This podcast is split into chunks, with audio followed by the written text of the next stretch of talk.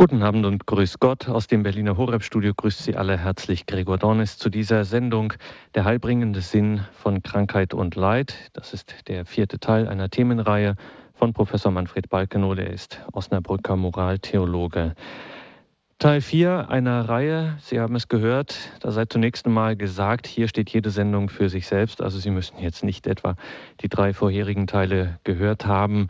Jede Sendung spricht hier für sich selbst und ist ein geschlossenes Ganzes zu diesem wirklich schwierigen und auch heiklen Thema heilbringender Sinn von Krankheit und Leid. Wenn wir dazu schon drei Sendungen hatten, könnte man meinen, so ein bisschen hat man sich dran gewöhnt, aber ganz ehrlich, es ist doch eine große Herausforderung, wirklich. Ähm, und das ist schon fast ein bisschen harmlos gesagt, eine große Herausforderung angesichts dessen, was in unserer alltäglichen, in unserer konkreten Erfahrung für das vielleicht Sinnloseste überhaupt steht, nämlich Krankheit und Leid, da weiter nach Sinn zu suchen, zu graben. Wir tun es mit Professor Balkenohl. Er ist uns in Osnabrück zugeschaltet. Grüße Gott, guten Abend, Professor Balkenohl. Ich kann ihn jetzt leider nicht hören. Professor? Ich, ich begrüße Sie, Herr Dornis. Wunderbar, jetzt hören? sind Sie da. Jetzt haben wir Sie. Ja. Also, Herr Professor, bevor wir einsteigen, gleich ganz konkret, ähm, hat dieses Unterfangen, dieses Unternehmen, was wir hier versuchen, hat das wirklich Sinn? Ja, es ist ja so. Allein die Frage nach dem Sinn von Krankheit und Leid zu stellen, das bedeutet, das ist ja schon eine Zumutung für viele Menschen in der heutigen Zeit. Und allein die Frage nach dem Sinn von Krankheit und Leid zu stellen, bedeutet ja schon, die heute immer noch weit verbreitete biozentrische Sicht von Erkrankungen grundsätzlich zu durchbrechen. Diese Frage, wenn man sich ein wenig auf sich wirken lässt, lässt aber auch schon erahnen, dass Körperreparatur nicht das einzige und eigentliche Ziel sein kann, wenn der Mensch krank geworden ist. Das hatten wir schon erwähnt. Schließlich verweist so eine Frage auf ein umfassenderes Verständnis vom Menschen, auf eine ganzheitliche Auffassung kann man sagen, die darin ihren Wurzelgrund hat, dass weder Leiblichkeit noch Seelenleben losgelöst für sich bestehen und dass beide Bereiche nicht auf sich selbst erfasst werden können. Leib und Seele bilden eine innige Einheit. Das war eine unserer ersten Thesen, die wir versuchten ein wenig zu vertiefen. Zeitlebens sind sie aus Ängste miteinander verbunden. Alles Seelische nämlich will in den leiblichen Ausdruck gelangen. Das sehen wir schon daran, dass der Mensch lachen und weinen kann. Hier aber treten seelische Wirklichkeiten leibhaftig in Erscheinung.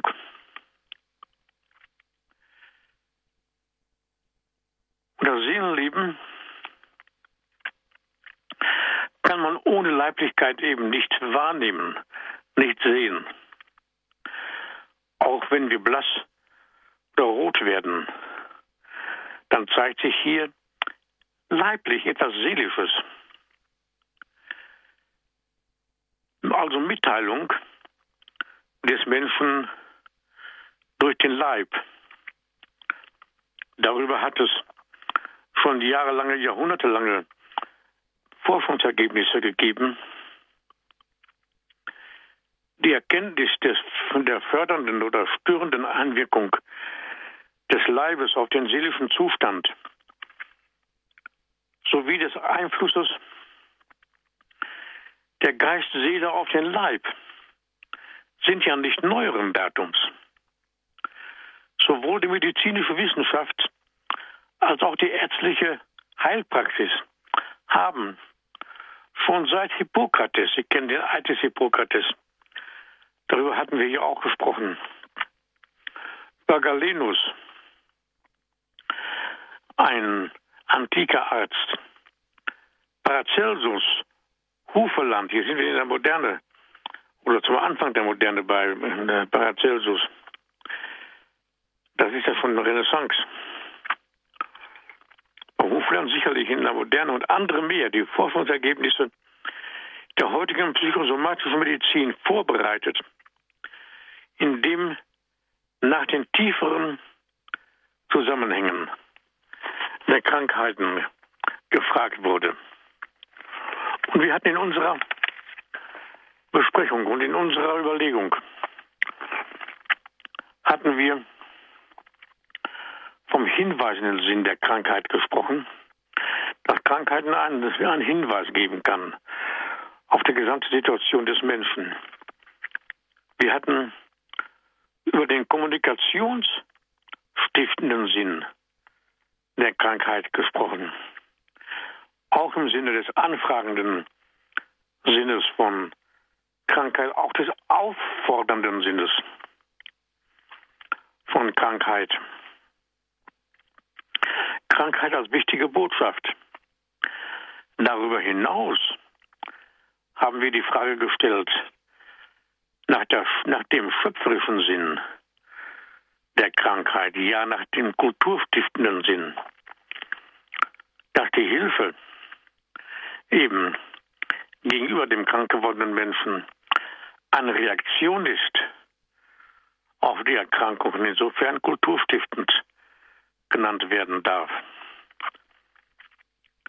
Der schöpferische Sinn, den schöpferischen Sinn kann man dadurch erfassen, dass man sieht, dass im helfenden und heilenden Menschen die tiefsten Kräfte erwachen, die im Menschen vorhanden sind und tätig werden können.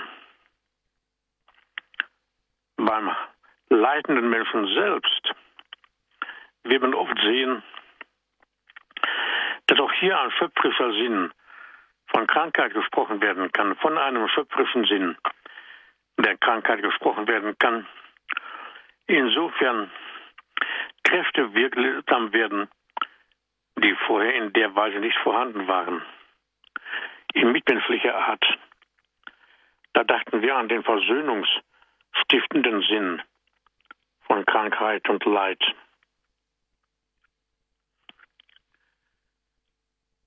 Und darüber hinaus gibt es aber noch eine weitere Sinnperspektive von Krankheit, Leid, Sterben und Tod, nämlich den heilbringenden Sinn von Krankheit, Leid, Sterben und Tod. Das Thema, welches wir heute vertiefen wollen auch den erlösenden Sinn des Leidens. Das sind natürlich Perspektiven, die letzten Perspektiven, die ich genannt habe, die nur aus dem Glauben, aus dem christlichen Glauben gewonnen werden können. Was den Sinn von Krankheit und Leid anbetrifft, so taucht beim Apostel Paulus eine ganz neue Dimension auf. Denn er war ja auch auf der Suche nach dem Sinn von Krankheit und Leid. Zwar haben wir schon im Alten Testament ganz weit entfernt bereits Hoffnungsperspektiven die sozusagen ins Neue Testament herüberleuchten. Und zwar bei Hiob, ich sagte es, doch ich weiß, mein Erlöser lebt. Hier haben wir eine Perspektive, die von vor dem Neuen Testament aufleuchtete. Wir können diese Worte als eine Vorausahnung der Erlösung aus dem Leiden verstehen. Und auch der Prophet Jona steht im Alten Testament als ein Zeichen der Hoffnung. Ebenfalls war die übrige Antike nicht ganz ohne Hoffnungselemente. Das sehen wir an Gestalten wie Hippokrates, ich nannte ihn eben schon, der seine Schüler einen Eid sprechen ließ. Und zwar vor den Gottheiten, vor den höchsten Gottheiten, die damals verehrt wurden. Ich schwöre bei Apollon, dem Arzt, so sagte der, der, der Schüler. Und wir haben natürlich so Gestalt wie Sokrates. Aber bei Paulus leuchtet eine neue Wirklichkeit auf. Zwar können wir schon außerchristlich auf den schöpferischen und kulturstiftenden Sinn von Krankheit und Leid aufmerksam machen, auch auf den hinweisenden und anfragenden Sinn, hatten es erwähnt.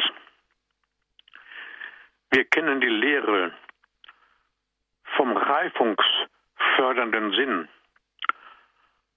und vom kommunikationsstiftenden Sinn von Krankheit und Leid. Was aber bei Paulus, aber auch beim Apostel Petrus deutlich wird, ist der heilbringende und erlösende Sinn von Krankheit, Leid, Sterben und Tod.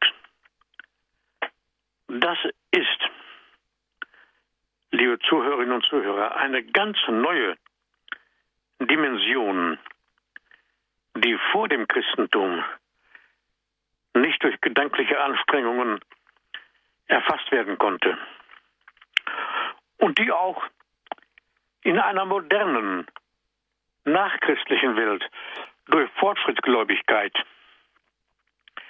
nicht erreicht und ersetzt werden kann. Was in der paulinischen Theologie tatsächlich überwunden wird, wir werden genau diesen Gedanken vertiefen, ist das niederdrückende Gefühl von der Nutzlosigkeit des Leidens. In der ganzen Menschheitsgeschichte gibt es keine höhere oder tiefere Mitteilung über das Leiden, die beim Apostel als höchste Berufung mitgeteilt wird. Der Christ steht in der Nachfolge Christi und erfüllt einen unersetzlichen Dienst und auf der Suche nach diesem Sinn des Leidens weiß der Christ, dass er als zweiter Christus, denn darum heißt er ja Christ, ergänzt, was an dem Leiden Christi noch fehlt. Das waren jetzt Worte von Paulus selbst. Und da sagt er ja nicht nur von sich aus, sondern für seine Person er spricht es ja gegenüber der Gemeinde aus. Was setzt ihn dazu in den Stand? Im zweiten Thessalonicher Brief spricht Paulus den Wunsch aus, der Herr richte euer Herz darauf, dass ihr Gott liebt und unbeirrt auf Christus wartet. Und im Römerbrief schreibt er, denn die Liebe Gottes ist ausgegossen in unsere Herzen durch den Heiligen Geist, der uns gegeben ist. Das Evangelium vom Leiden wird nach Paulus nicht durch selbstmächtigen Verstand und Willenwirklichkeit, sondern ist die eigentliche Berufung des Christen, der dazu, die dazu befähigt, nicht gleichgültig am Leben des anderen vorbeizugehen, sondern die Liebe Gottes, die er im Herzen empfangen hat. Wir haben ja eben das Wort gehört, denn die Liebe Gottes ist ausgegossen in unsere Herzen durch den Heiligen Geist. Da steht nicht in, in die Verstandeseinsicht und in den Willen hinein, der ist natürlich auch beteiligt. Und sie, die Verstandeseinsicht, ist ebenfalls beteiligt. Aber hier heißt es, die Liebe Gottes ist ausgegossen in unsere Herzen. Ein Wort übrigens, was Augustinus immer und immer wieder zitiert hat. Die Liebe Gottes nämlich, die im Herzen empfangen wird, diese als Nächstenliebe weiterzugeben. Daher ist der Christ der Beauftragte, der Mandator Gottes sozusagen, die menschliche Zivilisation in eine Zivilisation der Liebe zu verwandeln. So wird der heilbringende Sinn des Leidens durch Christus und durch den Christen Wirklichkeit. Der Mensch kann deshalb an den Leiden Christi teilhaben, weil Christus sein Leiden dem Menschen geöffnet hat. Und wir müssen hinzufügen, was wir nachher noch vertiefen werden, nämlich, dass das Feld des menschlichen Leidens weitaus größer und mannigfaltiger ist als das körperliche Leiden.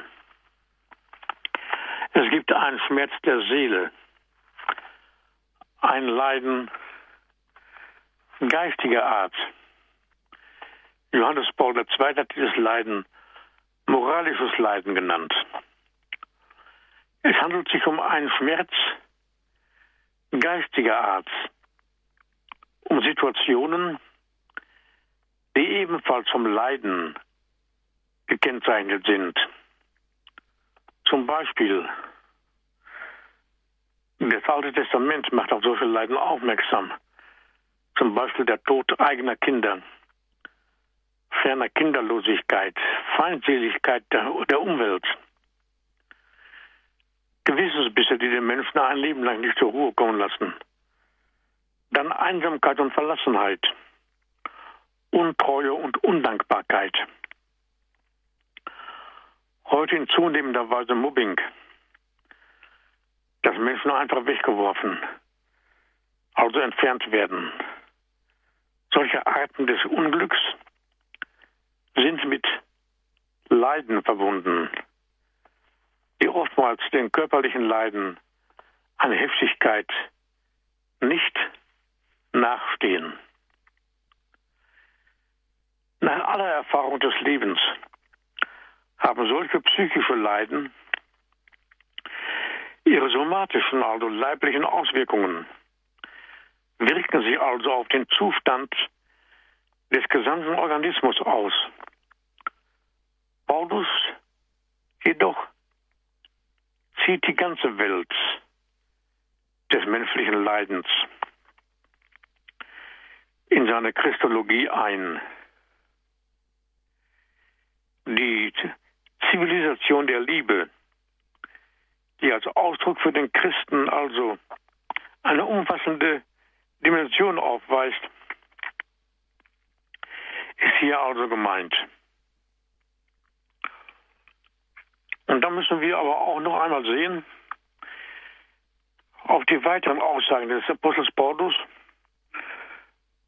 über das Leiden und über die Liebe, denn durch die Liebe wird das Leiden aufgehoben in die Liebe Gottes hinein. Die tiefste Aussage über die Liebe, die es in der gesamten Weltliteratur überhaupt gibt, finden wir ebenfalls beim Apostel Paulus. In einer Stelle, die wir auch bezeichnen als ein hohes Lied der Liebe, das hohe Lied der Liebe, welches wir zweimal haben. Einmal hier beim Apostel Paulus, aber auch im Alten Testament. Hier denken wir an das hohe Lied der Liebe beim Apostel Paulus. Und zwar im ersten Korintherbrief. Hier heißt es, die Liebe ist langmütig. Die Liebe ist gütig. Sie ereifert sich nicht. Sie prahlt nicht. Sie bläht sich nicht auf. Sie handelt nicht ungehörig. Sucht nicht ihren Vorteil, lässt sich nicht zum Zorn reizen, trägt das Böse nicht nach. Sie freut sich nicht über das Unrecht, sondern freut sich an der Wahrheit. Sie erträgt alles, glaubt alles, hofft alles, hält allem stand. Die Liebe hört niemals auf. Was hier vor allem beschrieben wird, sind die aus der Erfahrung gesammelten Wirkungen jener Macht, die wir Liebe nennen. Die Liebe, und wir fragen, was sie denn ist, sie ist eine Haltung, die sich sowohl auf die Umwelt als auch auf das Selbstwertgefühl, das eines Menschen auswirkt. Liebe verändert. Sie verändert die Atmosphäre in mitmenschlicher Hinsicht, als auch das eigene Leben. Die Liebe, die Liebe befähigt. Sie befähigt dazu, einen Menschen anzunehmen und ihn zu verstehen. Sie ermächtigt. Sie übt Macht aus. Sie ermächtigt dazu, einen Menschen zu akzeptieren, so wie er ist, mit seinen Fähigkeiten, auch mit seinen Fehlern und Gebrechen, auch mit seinen Leiden und Krankheiten. Sie hat eine heilende und helfende Wirkung, von der Paracelsus sagt, den hatten wir eben schon einmal gehört, die Liebe ist die beste Arznei. Das sagte der große Renaissancearzt Paracelsus.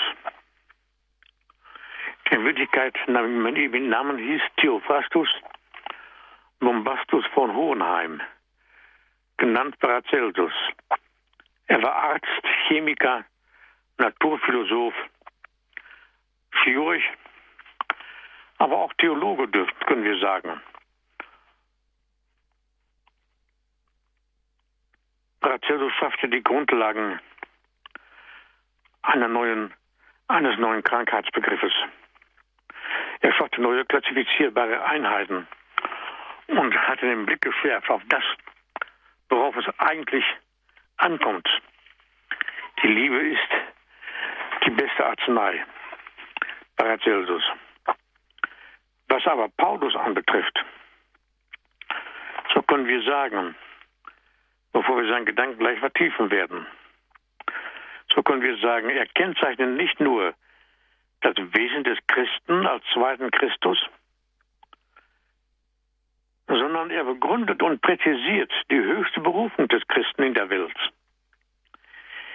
Er weist die einzig gültige Perspektive auf im Krankheitsprozess, im Leiden und im Sterben, nicht zu verzweifeln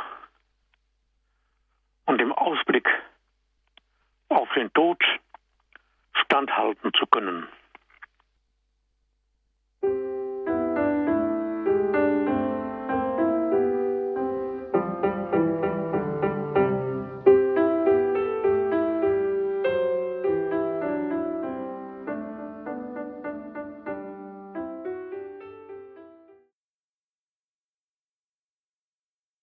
Der heilbringende Sinn von Krankheit und Leid, das ist das Thema von Professor Balkenohl aus Osnabrück, heute hier in der Credo-Sendung bei Radio Horeb und Radio Maria. Am Ende sind wir jetzt gerade bei dem Punkt gewesen, bei dem Zusammenhang zwischen Leiden und Lieben. Wir sind hier besonders beim Apostel Paulus und ja, er präzisiert eine, die Berufung des Christens, dass wir im Leiden, in Krankheit, ja, im Tod sozusagen standhalten können, nicht äh, verzweifeln. Und Professor Balkenohl, erklären Sie, was meint der Apostel Paulus, der ja selber wusste, wovon er sprach, der am Ende ja auch den Märtyrertod äh, gestorben ist. Wo, wozu beruft er uns? Ruft er uns auf? Ja, Paulus war ja selber auf dem Weg, den Sinn des Leidens zu erfassen. Das Leid, was er selber erfahren hat. Und dann die Frage, wohin zielt das? Was ist der tiefe und eigentliche Sinn des Leidens? Die heilbringende Kraft des Leidens erklärend, sagt nämlich Paulus, für den Leib Christi, die Kirche, ergänze ich in meinem irdischen Leben, was an den Leiden Christi noch fehlt. Diese Worte stehen gleichsam am Ende eines langen Weges, der sich durch die Leiden hin erstreckt. Aber auch eines Weges, der zur Geschichte der Menschen und der Menschheit gehören und vom, Gott, und vom Wort Gottes erhellt werden. Es kommt ihnen fast sehr in Bedeutung einer Entdeckung zu, einer endgültigen Entdeckung. Dies ist eine Entdeckung des Apostels Paulus, die sogar von Freude begleitet ist. Daher schreibt der Apostel, jetzt freue ich mich in den Leiden, die ich für euch ertrage. Diese Freude kommt tatsächlich aus der Entdeckung des Sinnes des Leidens. Eine Entdeckung, von der der Apostel nicht allein persönlich betroffen ist. Es ist zugleich, sie ist zugleich gültig für andere, nämlich für die Gemeinde, an die er diese Worte richtet. Der Apostel teilt seine eigene Entdeckung der Gemeinde, das heißt der Christenheit, mit und freut sich darüber, wegen all jener, denen sie helfen kann, so wie sie ihm geholfen hat, den heilbringenden Sinn des Leidens zu ergründen. Das Thema des Leidens unter dem Gesichtspunkt seines heilbringenden Sinnes zu sehen, scheint in einem tiefen Zusammenhang zu stehen.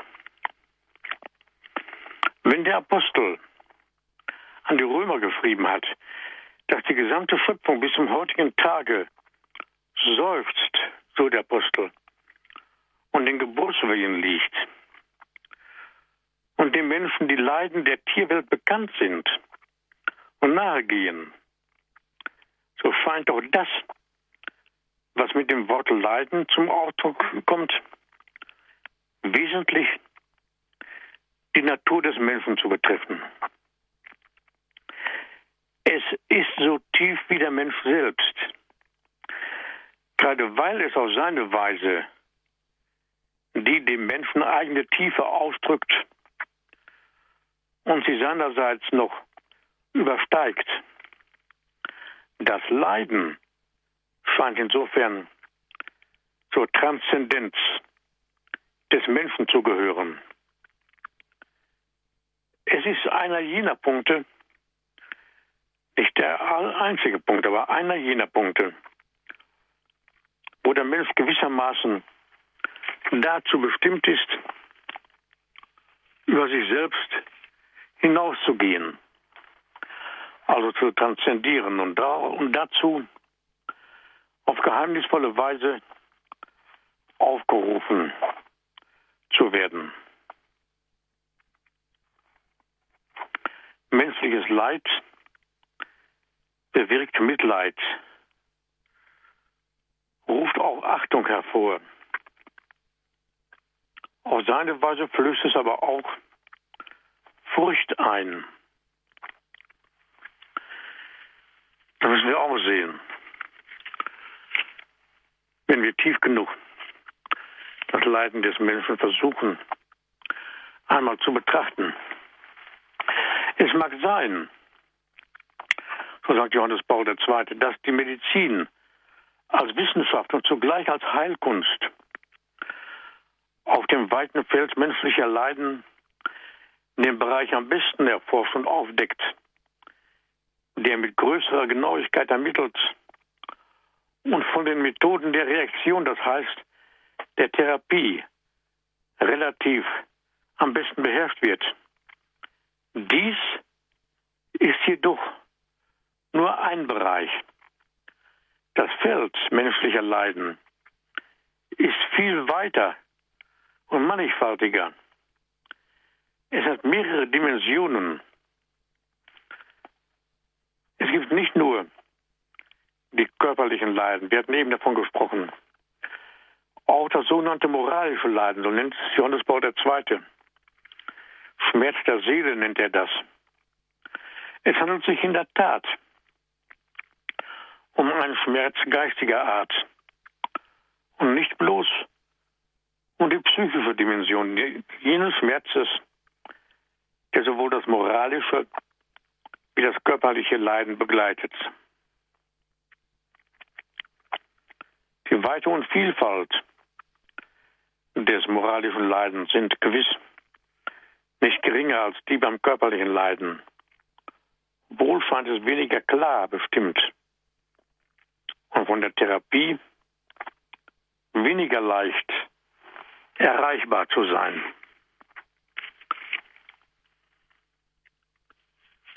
Die Heilige Schrift, wenn wir die unter dem Gesichtspunkt einmal versuchen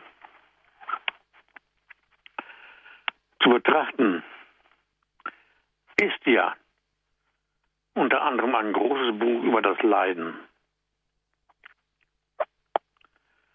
Das Alte Testament kennt genug Beispiele von Situationen, die von Leiden gekennzeichnet sind. Todesgefahr zum Beispiel.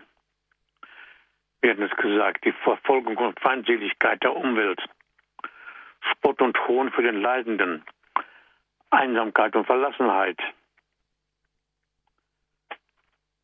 Das Alte Testament, das den Menschen als eine leibseelische Einheit behandelt, verbindet die moralischen Leiden oft mit dem Schmerz bestimmter Teile der Organe, des Organismus, der Knochen zum Beispiel. Es geht ein bisschen in die Knochen.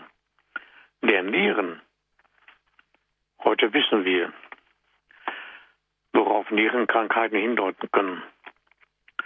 Der Leber, der Eingeweide des Herzens. Offensichtlich haben die moralischen Leiden auch ihre physische und körperliche Komponente wirken sich so auf den Zustand des gesamten Organismus aus. Man kann sagen, der Mensch leidet, wann immer er irgendein Übel erfährt. Im Sprachgebrauch des Alten Testamentes stellt sich die Beziehung zwischen Leiden und Übel oft als Identität heraus. Jene Sprache besaß nämlich noch kein eigenes Wort, um das Leiden zu bezeichnen. Darum nannte, nannte sie alles, was Leiden war, ein Übel. Erst die griechische Sprache und damit das Neue Testament und die griechische Übersetzung des Alten Testamentes gebrauchten dann noch ein weiteres Wort, welches dem Leiden näher kam. Ich leide. Passio. Ich bin betroffen von. Ich empfinde. Und diesem Wort ist es zu verdanken, dass sich das Leiden nun nicht mehr direkt mit dem objektiven Übel gleichsetzen, gleichsetzen lässt, sondern, sondern eine Situation ausdrückt, in welcher der Mensch das Übel erfährt und in dieser Erfahrung zum Träger von Leiden wird. Die Frage, was das Übel ist, ist in gewissem Sinne mit diesem Thema des Leidens untrennbar verbunden. Die christliche Antwort darauf unterscheidet sich von jener, die von einigen kulturellen und religiösen Traditionen gegeben wird, die die Existenz als solche für ein Übel halten, von dem man sich befreien müsse. Das Christentum dagegen verkündet die wesentliche Gutheit der Existenz und von allem, was existiert. Es bekennt darüber hinaus nicht nur die Gutheit der Existenz, auch die Gutheit, die Güte des Schöpfers und verkündet die Gutheit der Geschöpfe, sodass selbst im Prozess des, der Krankheit, des Leidens, des Sterbens und des Todes der Mensch aufgehoben ist in der Hand Gottes. Also die Lehre von der Existenz, die halt dort ein Übel beinhaltet, wird durch das Christentum generell abgelöst. Wir brauchen nur die antiken Texte, die mythologischen Texte zu, zu, in den Augenschein zu nehmen. Ich erinnere an, den, an, an die Sage vom König Midas. Und gut, das ist Mythologie. Er jagt ein Leben lang den weißen Silenen, ein Halbgott, der Begleiter des Gottes Dionysus oder des Pan. Und von ihm zu erfahren, was das Wichtigste in der Welt sei, das Vorzüglichste, er jagt ihn am Leben, ein Leben lang im Walde, ohne ihn zu fangen, denn er ist ja boxgestaltig, dieser Halbgott. Schließlich, seiner habhaft geworden, zwingt er ihn, das für den Menschen Allervorzüglichste zu verraten. Lachend bricht der Dämon in die Worte aus. Elendes Eintagsgeflecht der Mühsal, Kinder, und der Trübsal. Was zwingst du mich, dir zu sagen, was nicht zu hören für dich das Allerbeste ist? Das Allervorzüglichste ist für dich gänzlich unerreichbar, nicht geboren zu sein, nicht zu sein, nichts zu sein. Das Zweitbeste aber ist für dich, bald zu sterben. Dann entwindet er sich, der Halbgott, und entflieht wieder in die Weite zu seinem Gott Pan. Dann das Lachen des Dämonen, dann die Stille, die panische Stille, der panische Schrecken, da haben wir ihn also der König Midas, das ist ja der, der Tollpatsch. Der hatte ja, dem waren ja Eselsohren gewachsen. Und es durfte keiner wissen, dass er, dass der König Eselsohren hatte. Nur der, der oberste, der königliche Oberhaarkräuseler, der wusste, dass der König Eselsohren hatte, die er aber unter der Krone verstecken konnte. Auch ein schönes Bild, der König, der seine Eselsohren unter der Krone versteckte. Und der königliche Oberhaarkreuzler durfte keinem Menschen unter Todesstrafe nicht sagen, dass der König Eselsohren hat. Darum machte er ein großes Loch in die Erde und rief hinein, unser König hat Eselsohren und macht das Loch wieder zu. An dieser Stelle wuchsen Binsen. Und jedes Mal, wenn der Wind durch die Binsen strich, ließen die Binsen ertönen, unser König hat Eselsohren. Es kommt also doch an die Öffentlichkeit. Das war übrigens die Binsenwahrheit. so, also, in der Antike hatten wir die Lehre von der Existenz, die als solche ein Übel sei. Darum sagt ja auch der weise Silene zum König Midas, was zwingst du mich, dir zu sagen, was nicht zu hören für dich das Allerbeste ist, das Allervorzüglichste ist für dich gänzlich unerreichbar, nicht geboren zu sein, nicht zu sein, nichts zu sein. Das Beste also gibt er ihm in einer dreifachen Steigerung. Und er sagt ihm in göttlicher Fülle nicht nur das Beste, sondern sogar Zweitbeste. Zweitbeste aber ist für dich bald zu sterben. Das ist Antike. Ohne Hoffnung. Der Mensch, der wegen des Übels leidet, das eine gewisse Abwesenheit, Begrenzung oder Entstellung des Guten darstellt und könnte sagen, der Mensch leidet wegen eines Gutes, an dem er keinen Anteil hat, von dem er gewissermaßen ausgeschlossen ist. In christlichem Denken wird sogar die Wirklichkeit des Leidens durch das Übel erklärt, das in irgendeiner Weise immer auf ein Gut bezogen ist. Sogar das Leiden ist in christlicher Sinne, in christlichem Sinne auf ein Gut bezogen. Und ganz und gar anders. Sie sehen, dass wir hier in einer anderen Welt leben als in der Antike. Da ist das Leiden eben nicht überwindbar.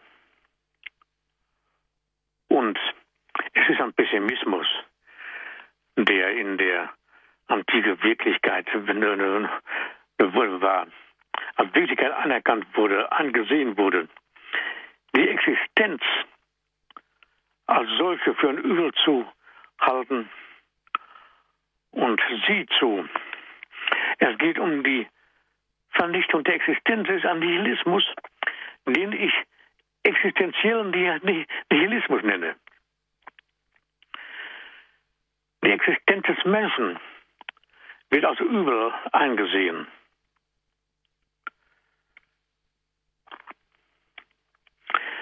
Das menschliche Leiden stellt in sich fast eine eigene Welt dar, die zusammen mit dem Menschen existiert die in ihm auffeind und wieder vergeht, manchmal aber auch nicht vergeht, sondern sich in ihm noch verstärkt und vertieft. Die Welt des Leidens, die auf viele, ja unzählige Menschen verteilt ist. Nicht nur jeder Mensch durch sein persönliches Leiden einen kleinen Teil jener Welt darstellt, sondern jene Welt ist in ihm zugleich auch etwas Begrenztes und Einmaliges. Damit verbunden bleibt jedoch jeweils die zwischenmenschliche und soziale Dimension. Die hatten wir genannt. Die Welt des Leidens, ist gleichsam eine eigene Geschlossenheit.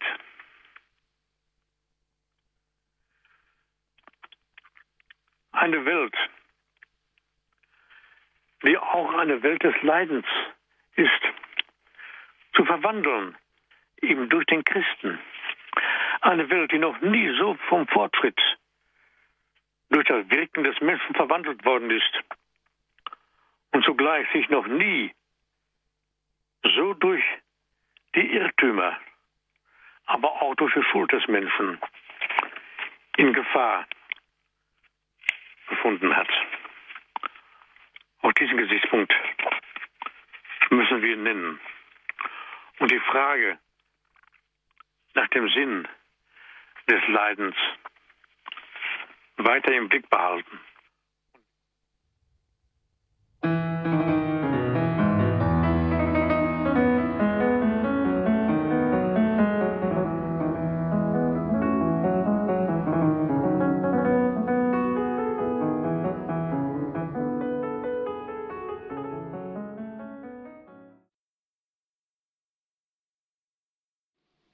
Credo, der Glaube der Kirche bei Radio Horeb und Radio Maria in Südtirol. Heute hören wir Professor Manfred Balkenohl. Sein Thema in seiner Reihe Der heilbringende Sinn von Krankheit und Leid. Herr Professor Balkenohl, jetzt waren wir gerade an dem Punkt, wo wir noch einmal auf die Antike geschaut haben, also die vorchristliche Antike. Und Sie haben es auch ins Allgemeine hin erweitert nochmal zur Sicherheit.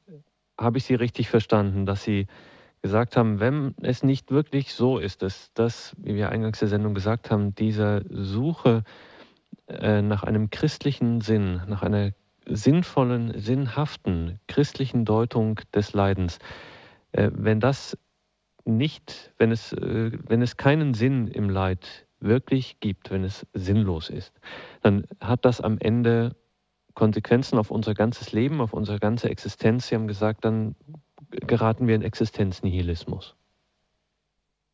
Ja, selbstverständlich. Das hat eine, eine Auswirkung auf das ganze Leben. Das ganze Leben wird sinnlos. Und die Antike, die wir ganz kurz eingeblendet hatten, wir können ja später mal eine, eine, so eine, eine Betrachtung einbeziehen, indem wir die Antike stärker betrachten. Es gibt ja viele Stellen der Antike, die, die, Sinnlosigkeit zeigen. Wenn der Mensch stirbt, kommt er in den Hades. Den Hades gibt es zweimal. Einmal als den Ort derer, die da sterben, aber auch der Gott des Hades. Er heißt auch Hades. Und über dem Hades steht das Wort, hier ist der Ort ohne Hoffnung. Keine Hoffnung hatte der Mensch in der Antike. Und ja, das ist von Dante, der ja die ne, ne, diese Dinge alle gesehen hat in, in, in, in, in weiter, Weitschau, prophetisch. Aber auch die Situation des Christen und des antiken Menschen mit hineingenommen hat. Das ist auch wieder so ein Punkt. Hier ist der Ort ohne Hoffnung. Ohne Hoffnung zu leben heißt zu verzweifeln. Und eine Seite der Verzweiflung ist die Vermessenheit, aber auch die andere Art der Verzweiflung ist die Angst, die Ängstlichkeit.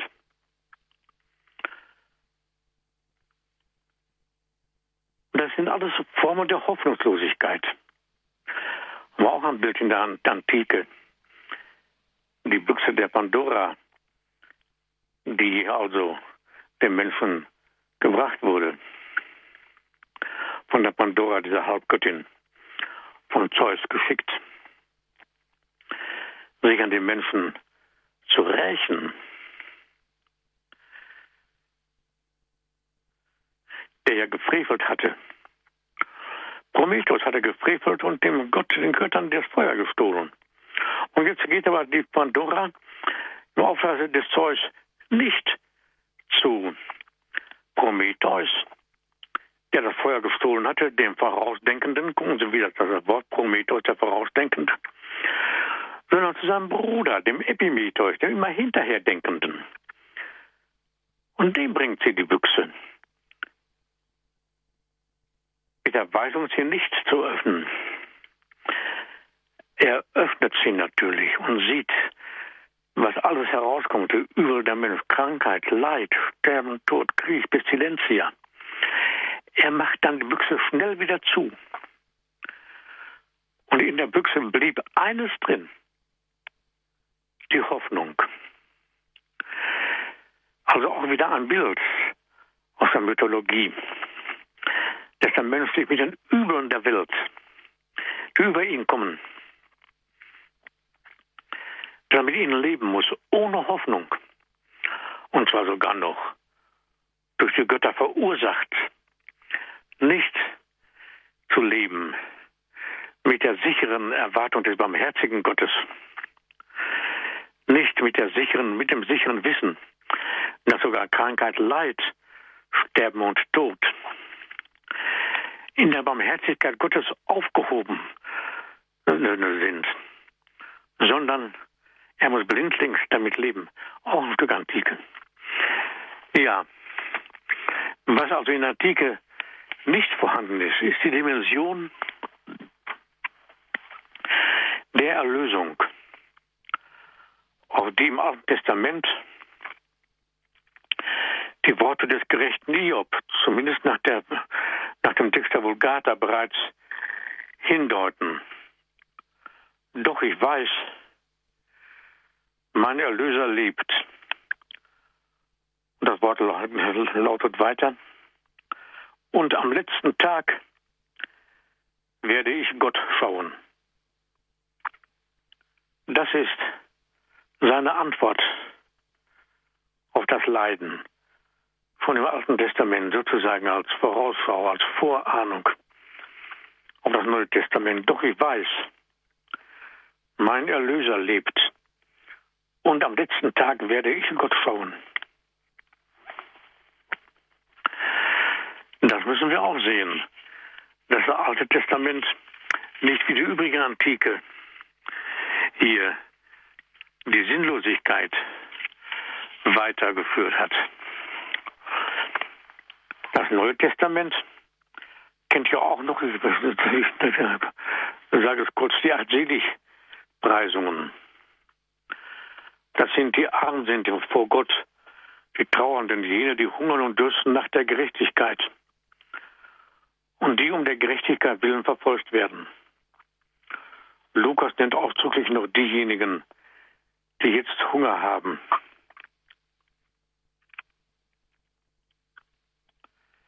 Christus geht seinem Leiden und Tod in vollem Bewusstsein der Sendung entgegen, die er gerade auf diese Weise erfüllen muss. Gerade durch sein Leiden soll er bewirken, dass der Mensch nicht stirbt, sondern das ewige Leben hat. Das sind Worte betreffend, betreffend das Leiden Christi, die so wieder im Alten Testament erst gar nicht in der übrigen Antike gesehen werden konnten. Und wenn wir Paulus wiederum betrachten, sehen, wenn er sagt, wohin wir auch kommen, immer tragen wir das Todesleiden Christi an unserem Leib, damit auch das Leben Jesu an unserem Leibe sichtbar wird.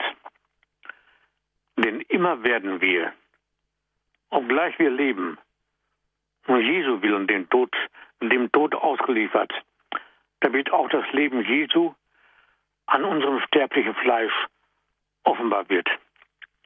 Denn wir wissen, dass der, welcher Jesus den Herrn auferweckt hat, auch uns mit Jesus auferwecken wird. Sodass wir sagen können, die Sprache des Kreuzes und des Todes wird durch die Sprache der Auferstehung vervollständigt. Der Mensch findet in der Auferstehung ein völlig neues Licht, das ihm hilft, sich seinen Weg durch das tiefe Dunkel der Demütigung und der Zweifel, auch der Verzweiflung und der Verfolgung zu bahnen. Und darum schreibt auch Paulus im zweiten Korintherbrief, wie uns nämlich die Leiden Christi überreich zuteil geworden sind, so wird uns durch Christus auch überreicher Trost zuteil. An anderer Stelle wendet er sich mit Worten der Ermutigung an die Empfänger des Briefes, den wir eben schon mal gehört hatten, der Herr richte euer Herz darauf, dass ihr Gott liebt und unbeirrt auf Christus wartet. Ich nehme das jetzt einfach, pardon, Professor Balkenohl, aber die Zeit läuft uns davon. Deswegen vielleicht nehmen wir das als kleines Zwischenschlusswort an dieser Stelle, denn wir haben bereits eine Hörerin in der Leitung und die müssen wir unbedingt noch auf Sendung nehmen. Sie wartet schon einen Augenblick. Grüße Gott, jetzt sind Sie in der Sendung. Ja, grüß Gott. Ganz kurz wollte ich es nur machen, Herr Professor Balken, und ganz, ganz herzlich wollte ich Ihnen einfach danken. Ich habe nicht alles jetzt gehört, aber ich habe auch schlaflosen Nächten und so weiter immer wieder mal äh, gehört von Ihren ähm, wunderbaren äh, Worten, von dieser wunderbaren Wahrheit, die ich auch äh, suche anzustreben und worin auch kann, ich kann nur bestätigen, das wahre Glück des Lebens ist. Und äh, ehrlich gesagt, ich leide dann unglaublich, dass man das Menschen, die leiden, mit denen man in Kontakt ist, oft überhaupt so schwer vermitteln kann. Und man möchte es ihnen aber vermitteln, weil man eben, wenn man erfahren hat, dass da auch wirklich der Sinn des Lebens und das echte Glück des Lebens liegt. Und äh, ich, von meiner Erfahrung her, ist es einfach die Tatsache, glauben zu können, dass Gott Liebe ist, weil sonst könnte man das ja gar nicht äh, so annehmen, nicht? Und äh, ja, das eben den Menschen, denen man begegnet, in solchen leidvollen Situationen zu vermitteln. Ja, wie gesagt, das, da, da kann man wirklich oft, ja, mir geht es dann einfach darum beten und ihnen versuchen, ein bisschen von der Liebe Gottes zu vermitteln, dass man ihnen dann auch diese letzte Wahrheit, ne, die ja praktisch von Christus am Kreuz kommt, warum hast Gott, mein Gott, warum hast du mich verlassen, dass da alles beinhaltet ist in diesem letzten Schrei am Kreuz, unser Leid und ja. Danke, danke für diese wichtige, danke für diese, danke für diese wichtige Wortmeldung. Und da werden Sie sehr vielen aus dem Herzen gesprochen haben. Ja. Denn das, Professor mhm. Balkenol, es ist am Schluss der Sendung vielleicht noch ein interessanter Aspekt, äh, den die Hörerin da angesprochen hat. Viele Menschen möchten das gerne den wirklich konkret Leidenden in ihrem Umfeld gerne vermitteln, so, äh, wenn man so will, ins Herz legen, ähm, was das äh, bedeuten kann, ihnen einfach Trost sein. Und es passiert eben immer wieder und sehr oft, dass man das einfach nicht kann und man auch etwas hilflos ähm, davor steht. Ja, sicherlich. Man ist oft hilflos, aber eins ist wichtig. Die Liebe, hatten wir eben gesagt, ist eine Haltung. Eine Haltung wird von den Mitmenschen unbewusst intuiert. Und es, und damit man versteht, dass das Leben des Mitmenschen aus der Liebe heraus wächst. Wenn ein Mensch an den Leiden Christi teilhat, dann deshalb, weil Christus sein Leben dem Menschen geöffnet hat, weil er in seinem Erlösungsleiden gewissermaßen selbst an allen menschlichen Leiden teilhat. Und darum ist ja auch das starke Wort vom Apostel Paulus zu verstehen im Galaterbrief. Ich bin mit Christus gekreuzigt worden. Nicht mehr ich lebe, sondern Christus lebt in mir. Und darum sagt er ja auch, dass dieses, dieses Wort nicht nur für ihn gilt. Er sagt ja, der Gemeinde ist eine Entdeckung, die er macht. Aber er sagt es der Gemeinde, damit auch sie diese Wirklichkeit entdecken sollen, damit sie für das Leben der Menschen heilige Werte mit sich bringt.